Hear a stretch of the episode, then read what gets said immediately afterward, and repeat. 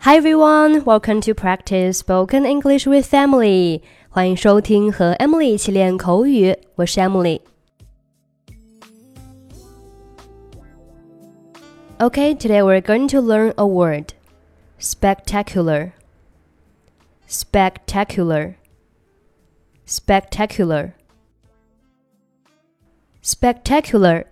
S P E C T A C U L A R 做形容词，有壮观的、精彩的、令人印象深刻的意思。比如说，壮观的景色就是 spectacular scenery。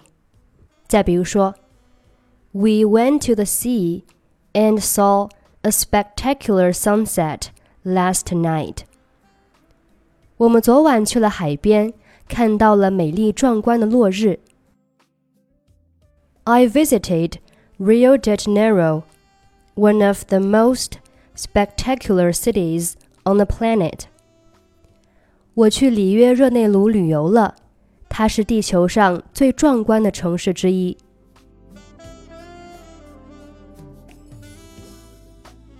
你觉得这个公寓怎么样？What do you think of this flat？并不是那么好，对我们来说，卧室有点小了。It's not really all that good. The bedroom is a little small for us. 是小，不过我想已经足够我们两个人用了。Small, but it should be enough for our needs, I think. 但是晚上十点钟以后就没有热水了。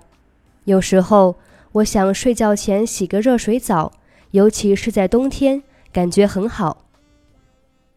but there's no hot water after 10 at night.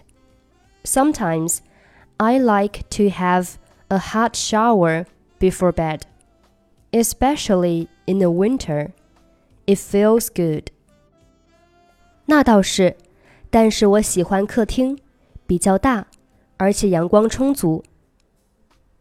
That's true, but I love the living room. It's huge and filled with sunshine. 是的，我还喜欢厨房，都是新的，设备也齐全。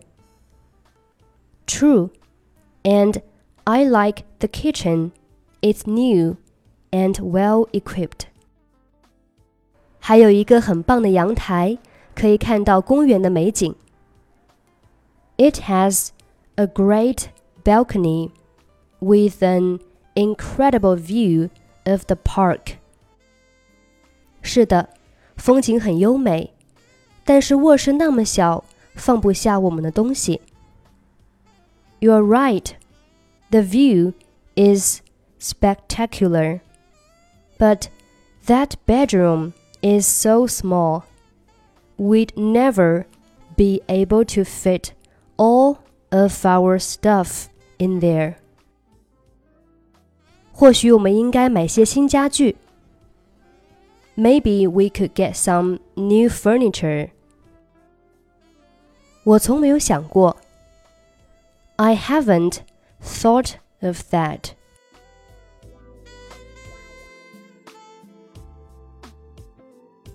What do you think of this flat? It's not really all that good. The bedroom is a little small for us. Small, but it should be enough for our needs, I think. But there's no hot water after 10 at night. Sometimes I like to have a hot shower before bed, especially in the winter. It feels good. That's true, but I love the living room. It's huge and filled with sunshine. True, and I like the kitchen. It's new and well equipped. It has a great balcony with an incredible view of the park. You're right, the view is spectacular, but that bedroom is so small, we'd never be able to fit all of our stuff in there. Maybe we could get some new furniture. I haven't thought of that. Okay, that's it for today. Thanks for listening. I'm Emily. I'll see you next time.